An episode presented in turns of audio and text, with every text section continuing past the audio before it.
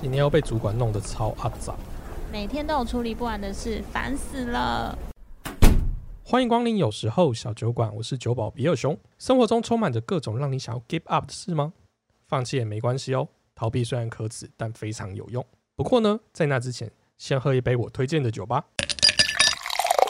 我有酒，也有故事，在这里，你只要把耳朵借给我，那我们就开始吧。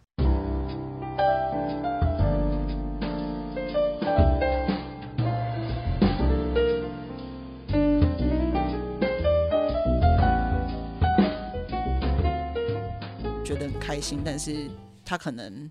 心里的结，就像是他觉得他自己明明很厉害，但是为什么比那些人都还要不幸运？对我们讲不幸运好了。嗯哼，嗯哼，然后我就觉得说，那你要不要干脆相信自己？其实某些时刻是幸运的。那如果我们都要把这些问题归咎于在不这么幸运，或者是我的意思是说，不是硬要归咎，而是说，如果我们都往这个地方想的话，那为什么不试图的去想说，其实我们没有那么厉害，会不会比较好过？我觉得对于已经长成这样子的人来讲，他们可能很难接受这件事情。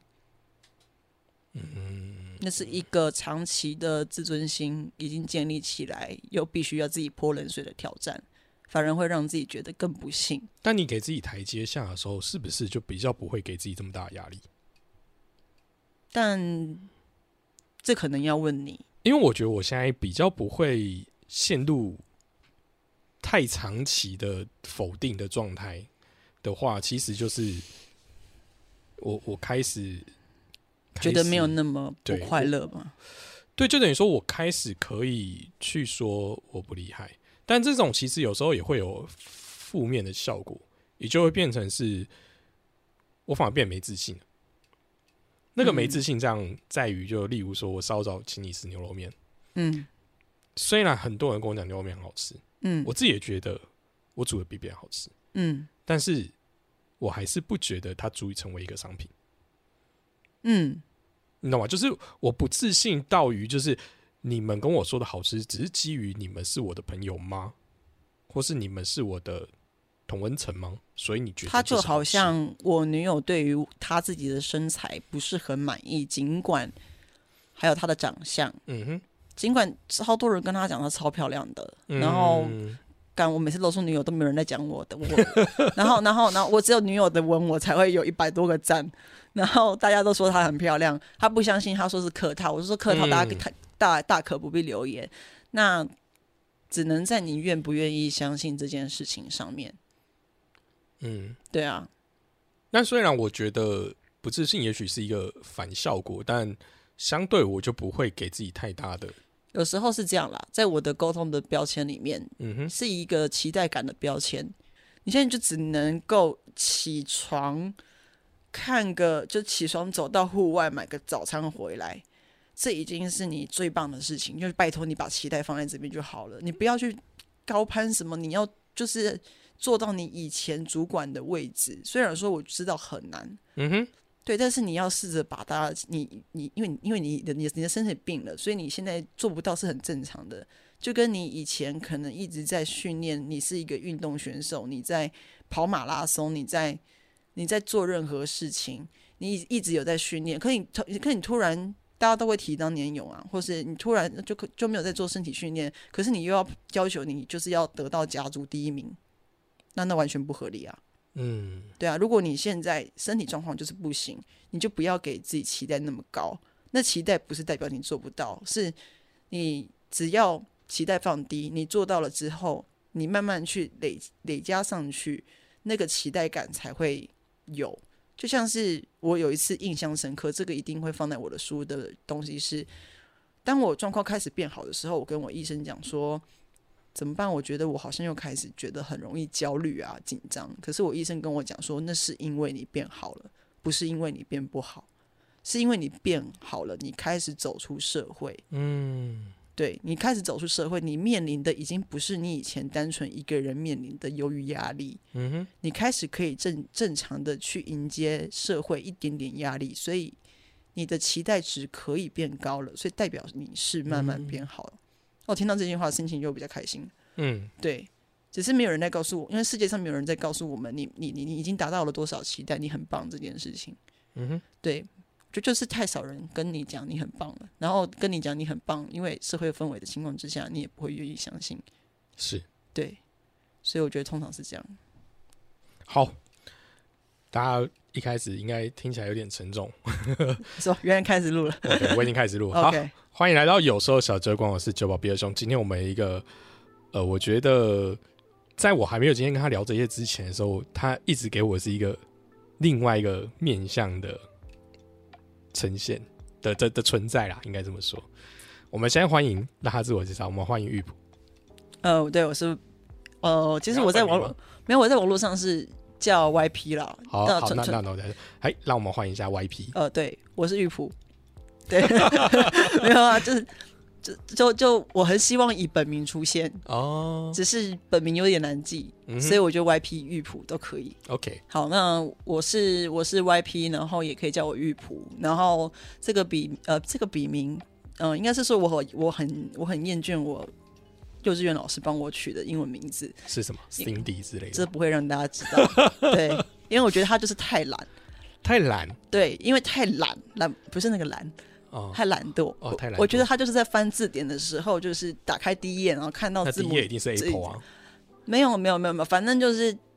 字母一定会按照着就是它的长度排列。啊，他取了一个我觉得莫名其妙的名字，我就不想用，我觉得那不是我。哦对，然后同时我也觉得一件事情很奇怪是，哦，因为它包含我之后专案有关系，就是所有到新创公司或是在外面的人都会有一个英文名字，我就想说，大家明明都有中文名字，为什么一定要有一个英文名字呢？？Cool。对，嗯，所以我就说，我每次就说可以直接叫我玉普，或是你觉得一定要有英文名字，可以叫我 YP 这样子。嗯，对，然后取 YP 就纯粹只是因为就是在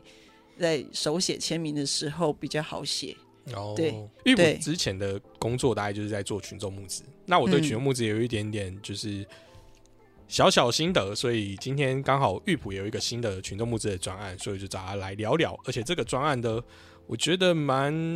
蛮特别的，特别在于就是。呃，比较熟悉我或者比较看过我真面目的人，大家就知道我对这件事情很政治不正确，嘿，对，就是有一些很偏激的想法跟言论。那我今天想要说，那借由这个机会，然后来跟玉普聊聊，对真的很偏激吗？真的很偏激啊！我真的觉得很偏激哎、但我觉得都还好，就是我认识认识你的文章啊，都觉得杀伤力没有。呃，应该这么说，我这个嗯人并不会针对某个人去做攻击，我从不做这件事情。我是说议题的那种政治不正确。但我会觉得台湾这个民主社会就是要保障嗯我们的言论自由。我说这件事情完全没有人身攻击啊，啊、但我很想讲的是，我没有必要迎合大部分人观点。就像其实我们今天很想要讲的一个重要议题，就关于生命权。生命权，OK OK，对啊，好啊，那这个生命权就直接可以破梗说，呃，我应该会在六月中的时候，就是会去呃群众募群众募资平台去上线我的出版专案。嗯哼，那出版专案的名称叫做“在我消失之前贴上标签集资出版计划”。嗯那这个计划其实是来自于它的，在我消失之前，它其实是一部美国的电影偷渡过来的。哦，，对，那它不是偷渡过来，只是我觉得它的店名、电影名称跟我自己的个人的际遇很相似。那呃，很相似的原因不是因为他特别有在他的电影里面讲一些特征，或是讲特定的现在俗呃现在俗称的就是标签。对，那他就是在他每一次想消失的时候，都有一些机缘让他愿意去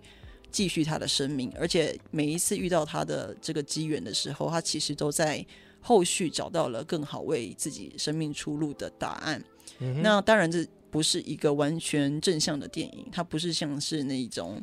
什么白皮书、绿皮书那一部。嗯哼嗯，对，它其实有充满着这个呃吸毒、暴力啊，或是性侵都有。然后，嗯、它某种形容上真的蛮跟我蛮类似的。对，然后所以消失在我生命中的标签一直都存在，无论是他是经历了特定的。应该是说，我身上虽然有各种在社会上面只是被贴上的标签，例如说疾病，例如说某一个受害者，例如说之前被诈骗，嗯对，所以大家去搜我的林玉普名字，在 Facebook 上面可以搜到后面有关键字诈骗大家会近诈骗 就觉得我是诈骗，大家就觉得我是诈骗的人这样子啊、哦对，因为前阵子有一个台大财经的女生就曾经嗯跳出来嘛，红是对，然后所以诈骗最近很红，大家多注意一下。嗯哼对，然后所以我身上的任何一个形式的标签，其实我都透过过往的书写直接揭露于社群上面。嗯哼那以往都觉得是不好的，可是，在某一些程程度之上，就是在我最后一次想消失的时候，那那一次其实就已已经是就是压垮骆驼的最后一根稻草了。那那时候反而让我觉得消失不是一件负面的事，嗯所以其实在这个专案中，它的贴上标签不是大家理解的贴上标签，它的消失也不是大家理解负面的事情。嗯对它贴上标签，反而是在我消失之后，我可以主动的去贴上自己的人生标签。然后消失的意思也是，就是我觉得逃避超级好的，然后我也觉得懦弱也超级好的。嗯那那些标签就是希望能够重新被沟通成，就是大家能够期待的模样。那例如说你自己的现况，应该要把期待值拉到哪里，你才不会去做一些超过期待值以上的事情，而让自己觉得很不堪，或是达不到，觉得非常的气馁或者是失落。那如果说像是呃，就是消失这件事情，也希望就是大家，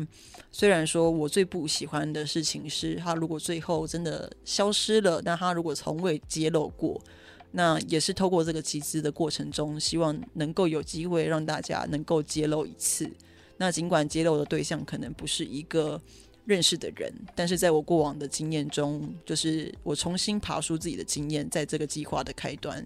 我在自己撰写文字的过程中，其实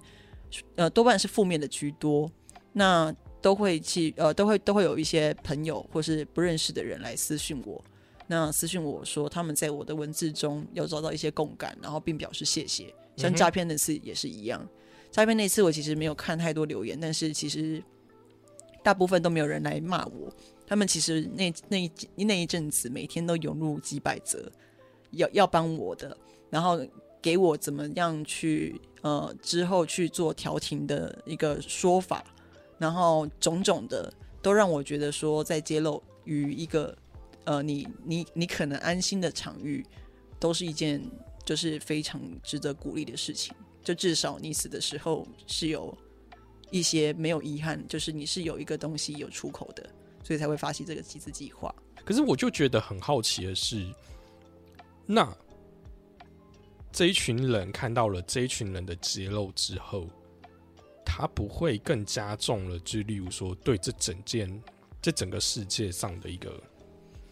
负面的资讯吸收吗？应该是说同温层这件事情是很可怕的，但是它可怕的目的不是在于说，就是一群人认同了之后共同的坠落下去，嗯哼，它比较像是，例如说，我们总会有一些时候觉得这通电话要在有疑问的时候该打给谁，那偏偏这些很痛很痛的人，他们如果在自己的家庭环境或是在自己的一些状况之下，他们没有一个可以打电话给谁的这样子的人，那他打了电话，他其实就知道有人跟他一样。我觉得有人跟他一样，跟有人跟我一样这件事情，它其实是让我觉得比较安心的。但是至至于我们要选择怎么样让这个不幸的遗憾，或是让这个不幸的一样要变得更好，它需要被世界看见，它需要去，它不是要呼吁一个同理的价值，嗯哼，这个东西我强调的是比较个体与个体之间，以及个体的治疗力梳理。对，所以治疗力梳理，老实讲，就是我们将彼此的伤口揭开，我们看见了彼此的不幸，我们也因为不幸而聚集。但是今天其实群组发生了一件事情，嗯嗯，就是我经营了这个群组，大概有七百多人。今天群组发生一件事，有一位他说他想当，他说他可能要当小恶魔或是小天使了。嗯哼，我就觉得说我没有回复到他的话，因为其实一开始我都会请大家说，在你消失之前想要做什么事情。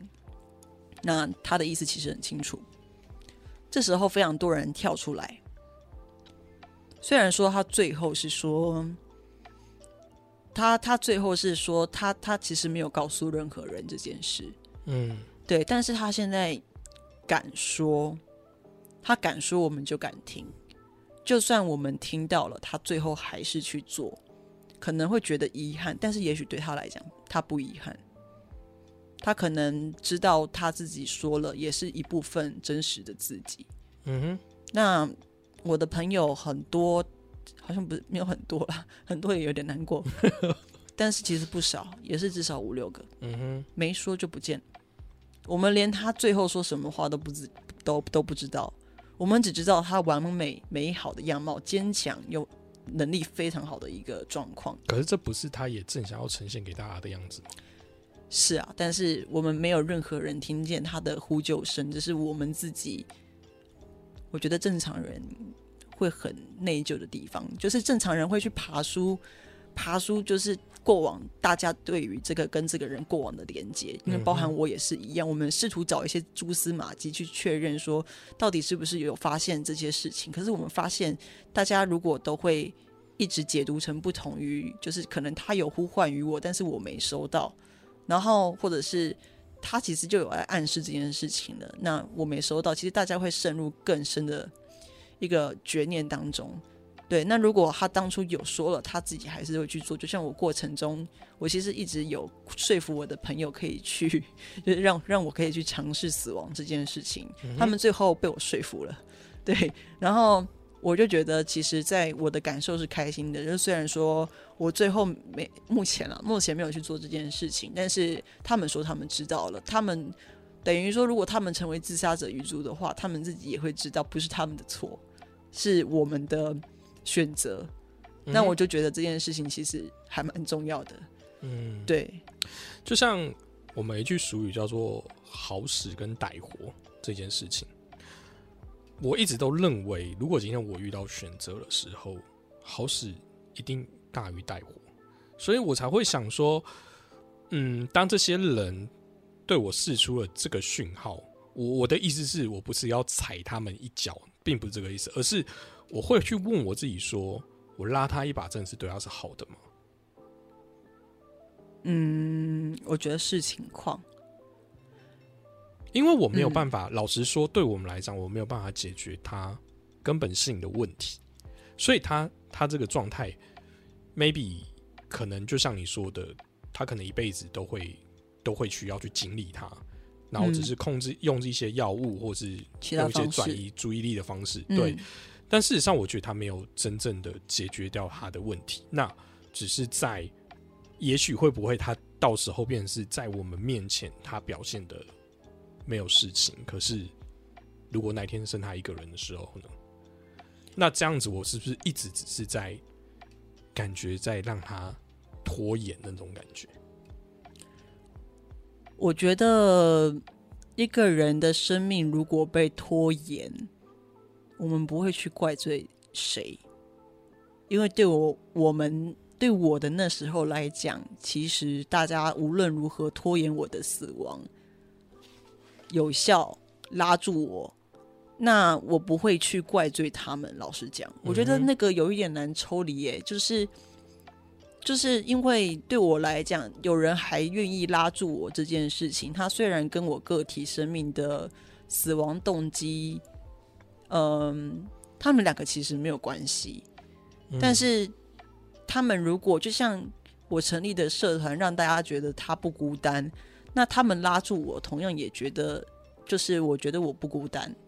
那基本上，我们可能不一定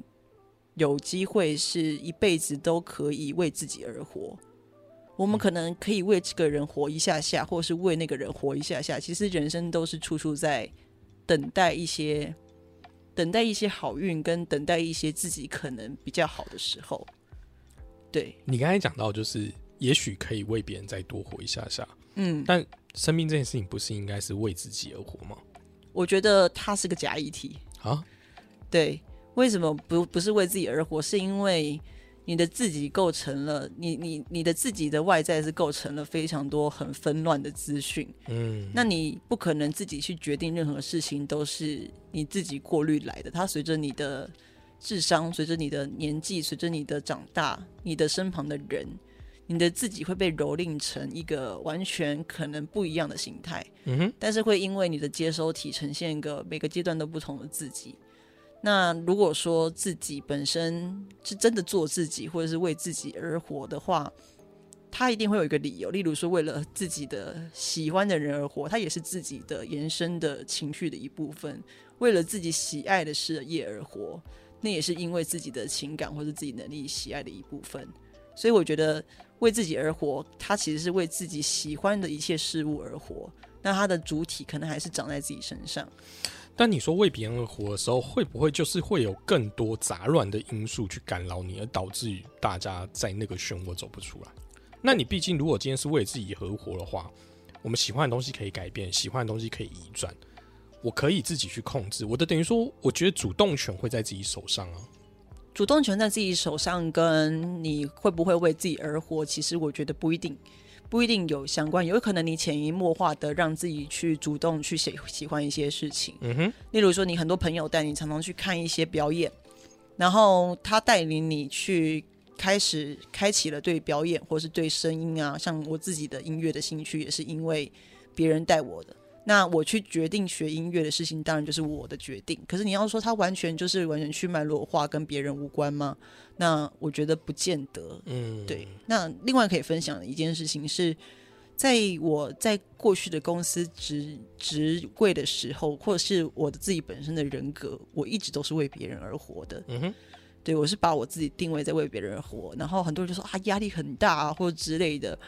嗯，我觉得我不是要传递这件事情给他们，嗯，但很多人告诉我，我说你不要为了别人而活。但是事实上，我的最大最大的快乐的来源，就是当别人因为我的，无论是在这个专案的一件事情、一个发言，或是对我的文字一部分感到今天有一点点开心的话，那我就会非常开心。是，对其实我也可以理解这件事情啊，因为，嗯、对我们来讲，活着其实很容易，就是吃饱就会活着。所以，呃，我觉得在台湾，你只要愿意工作，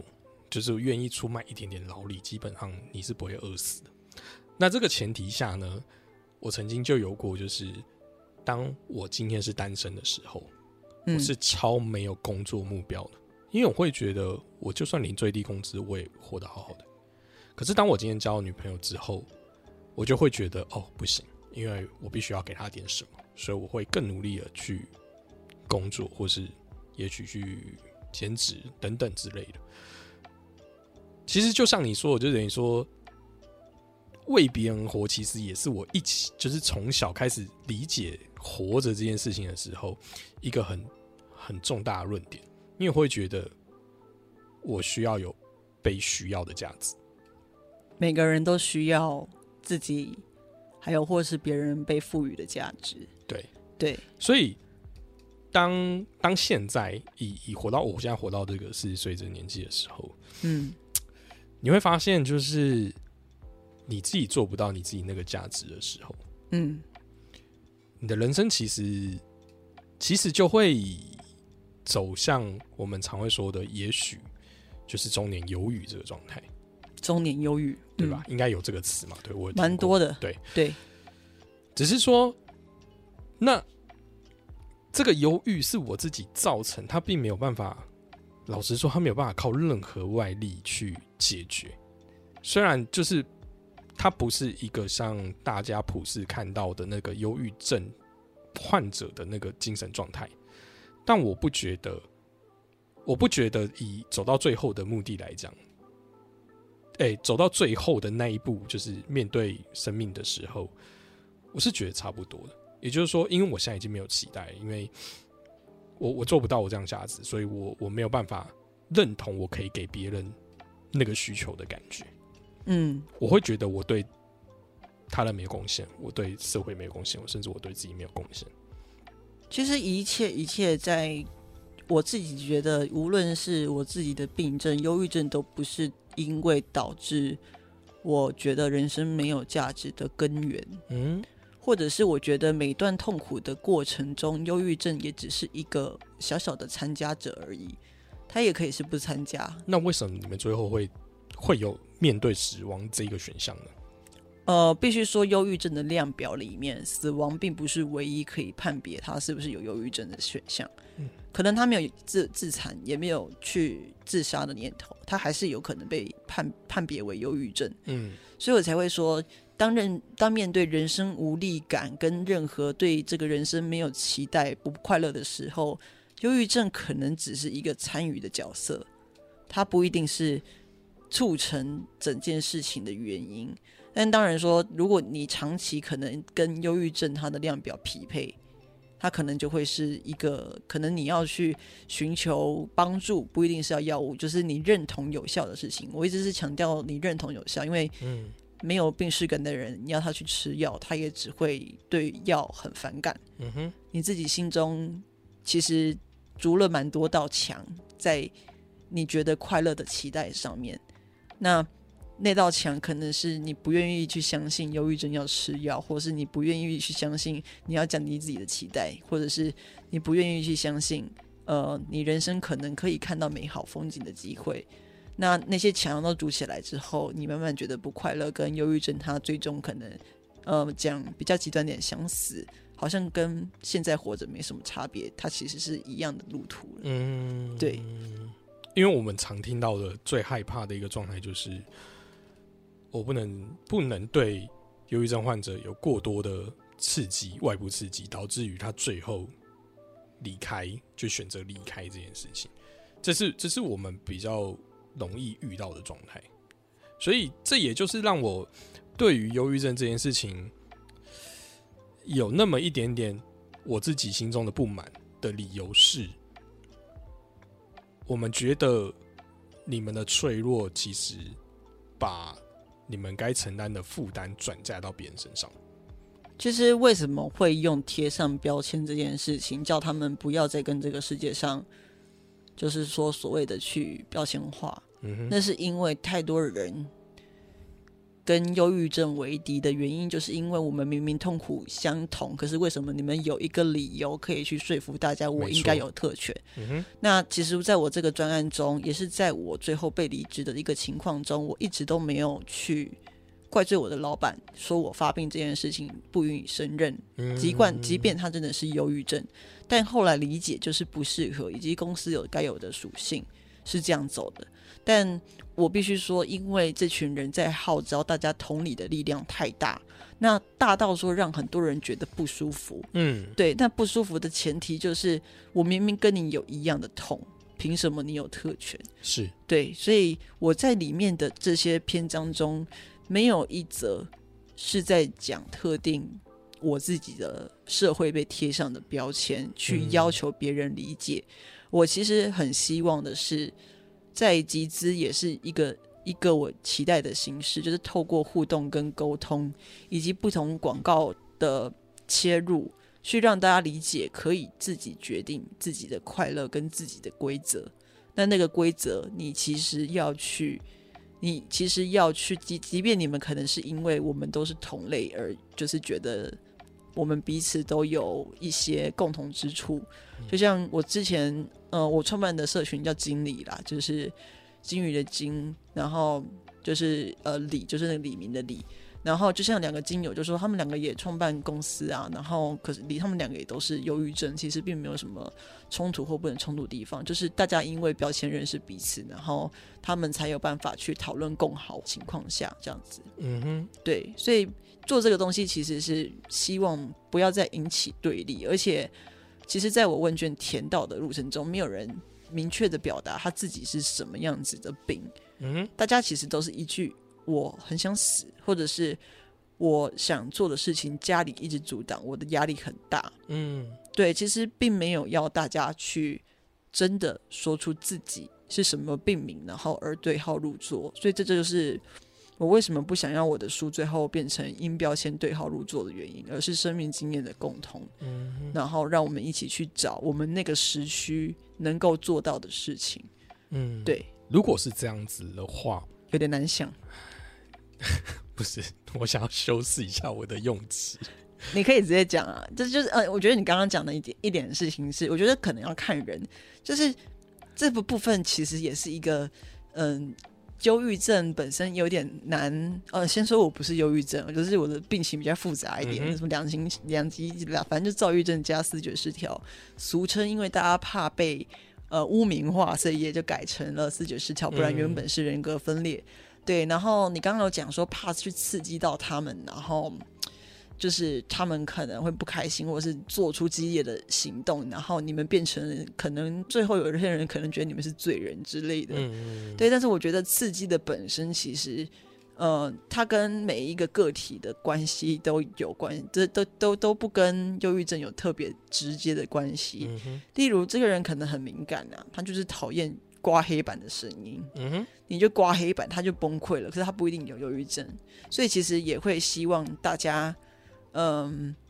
他如果他自己没有把忧郁症拿出来做挡箭盘的时候，一般人或是没有罹患的人，就是也不会，也不应该把他们没有拿得出来当挡箭盘的东西作为他们是在自我防卫的理由。对，哦，好，那我就问了，嗯，所以你会不会觉得，就是能找到你，就是或者是能参加你这个社群，跟最后愿意看这些书的这些，假设他自己有他自己的病视感，所以他愿意想办法寻求协助这些人，他就算没有你创造的这这些东西，他依然会找到出口，而那些你触及不到的人，才是真正你需要触及的人呢。我这个专案有一个比较特殊的设计，是匿名设计。因为我基本上参加过非常多在线上的社团，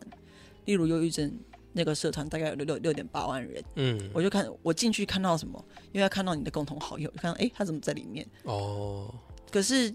我他从来没有讲过啊嗯哼，啊，我也不想提。所以为什么当初精心挑选这个形式，匿名，然后如果用 Line 也会看到真人的脸，然后你用 Line at 嗯一对一，你找不到出口，你只能跟一个机器人沟通。那这个社团陆陆续续有人进有人退，那你说他们会不会真正触及不到那些人嘛？我不知道，因为我曾经我得到最多的回馈是还好有这个社团，这个社团第一次让我说出我在生活中没有说出的话。第三个是他们说还好有这个社团，让我可以看到有跟我类似的人，所以我我其实是很压抑的。我以为这些发生在我平常日常就容易接触到的事情，原来才透过一个社团，其实以台湾的母数来讲，七百人是超超少的。嗯，那居然他们可以遇到，那这是我没有办法想象的事情，因为就包含躁郁症本身，又有细分很多家庭因素，嗯呃，可能还有伴侣因素，呃，可能各种奇奇怪怪的工作的因素。那那些构成，比方说他可能只是讲他在工作上发生的状况，那这件事情他就刚好被另外一个人能够承接。就像那时候有一个人讲他的职业生态是护理师，嗯，然后另外一个护理师的这个匿名的精友，他也跳出来说：“诶，我其实跟你一样的职业，那我的痛苦根源也是在这边。”那他们其实这样子就相遇的时候，真正进来我社团的人，如果是能够保证他们匿名的情况之下，他们觉得想练习，他们就会进来。那如果他们如果不想练习的话，他们其实就会出去，因为这社团来来去去还没有特别维运的时候，大概有快八百人左右。嗯，那问卷大概收了两千份，那两千份问卷有八百人导流下来，其实算蛮高的。所以其实有蛮多人愿意相信这个专案，跟有蛮多人愿意相信这样子的匿名可以给他们一个出口去说话。然后我也慢慢发现到这个社团有一些很多时间的质变，质变就类似是说社团的形式不一样，以及它变成聊天室，然后我出来要去做一个重新梳理社团的状况。像今天的状况就比较特别，是有人突然觉得他告诉大家他想死了，那当然就 PR 的人就突然出来，然后去讲一些话。对，所以这个社团的质变是我每天都必须要去观察的。所以其实现在也在引荐相关的，可能在治疗或者是可能大带大家出去一起在线上运动，也许都是一个方式。那逐步的去让大家有机会去一起踏出这样子的同温，可能是目标。但是我觉得短期内还是要继续再努力下去。嗯我觉得你刚才讲，你刚才有说到，就是会发生一些质变。那我自己也曾经经营过社群，就大概能理解，就是，嗯，也许我们的初衷都是很好的，但你没有办法顾及所有的状态。加上有一个点，就是我不认为什么叫正常人啊，但我现在必须要这样讲。先大家先暂时先忍受一下，我用“正常人”这个词。像你那个社群，大部分都是我姑且就是称你们仅有都是在心理或想法上已经有一点点，嗯，偏离正常人对偏离正常人的状状态了。嗯，那这些人聚在一起，他虽然可以感到你刚才说的共感，但我想一个人在状态比较糟的时候，他给的回应会是可以帮助到其他人的吗？这件事情我很存疑。其实这个社团的质变有很多种状况，一一来是这个社团充满了负能量，没错，这就是我想对，然后再来是这个社团充满着开始变聊天室，这是另外一个。聊天室也有时候是在聊开心的、音乐的、抱怨的都有。然后渐渐的，现在我觉得每天遇到的状况对我来讲都是一个课题，因为我自自己没有经营过这类的社团，但是我可以肯定，他跟其他社团不一样的是，他不会说了我一句想自杀就不见，嗯哼，然后收回讯息，然后人就不见了，就退了。对，然后因为至少这个社团营造的氛围，它其实是相对安全的，所以至少至少他说的话，如果有人懂的情况之下，我就不会认为说，在一个很常练习在讲死的这些受众里面，他勇敢的讲这句话，其实对于其他人来讲。他们也是很稀松平常，并不会像他们的家人一样，因为他们跟家人说想死，这即使是他们心中比较真实的感受，他们可能就会被家人情绪勒索。没错，对，那你要说负面嘛，我哦、如果说想死是负面的话，那 OK，那负面的情绪要被解决，正向的情绪也一样被解决。嗯，如果一直不快乐，它不是件正常的事情，它就必须要解决。一直快乐也不是正常的事，所以它也必须解决。对，嗯哼，没有听过有人一个心理学家，他把两本书，一本是写快乐的书，一本是写悲伤的书，把每天快乐跟悲伤的东西都写下来。那在他难过的时候，他要去看快乐的书；在他太快乐的时候，他要去看难过的书。嗯哼，对，因为我们的脑科学就是告诉我们，快乐的越多，就要需要越多痛苦来去做平衡。那如果你痛苦越多的话，同样也都是要用越快乐的东西去做平衡。对，所以当这些人他们如果越来越痛苦的时候，那看他的需求或是他的那那时候的共感是什么。那通常因为我们已经建立连结了，叫做你懂我的曾经的遭遇，就是那些我们这些不正 我们这些不正常的人，因为都知道你们在说什么，所以都已经建立连接，有时候会比较容易听得下去。嗯，虽然我不能够保证每个人的去留，甚至有人在我回的时候跟我说他前天自杀未遂，但他跟我讲说他愿意，他今天看到我回的这段话，他愿意再等一下下。对我来讲，再等一下下就好。对，因为其实个呃，我之前有讲个人的意识主体自己决定。那他告诉我等一下下，代表他觉得他自己可以在借由这样子的氛围，可以再忍，或者是反正一定不是去死，他还在，所以他还在的时候，我就希望他能够，呃，这就是我自己获得力量的方式，而且我相信此时此刻的他也获得了一些力量。嗯，嗯，所以你认为 这个社群是你对，就是让你自己 get better 的一个方式吗？他会越来越完整，嗯哼，嗯，就是会把一些治疗的体系拉进来。嗯对，但是它同时也会越来越生活化。原因是因为我不希望只有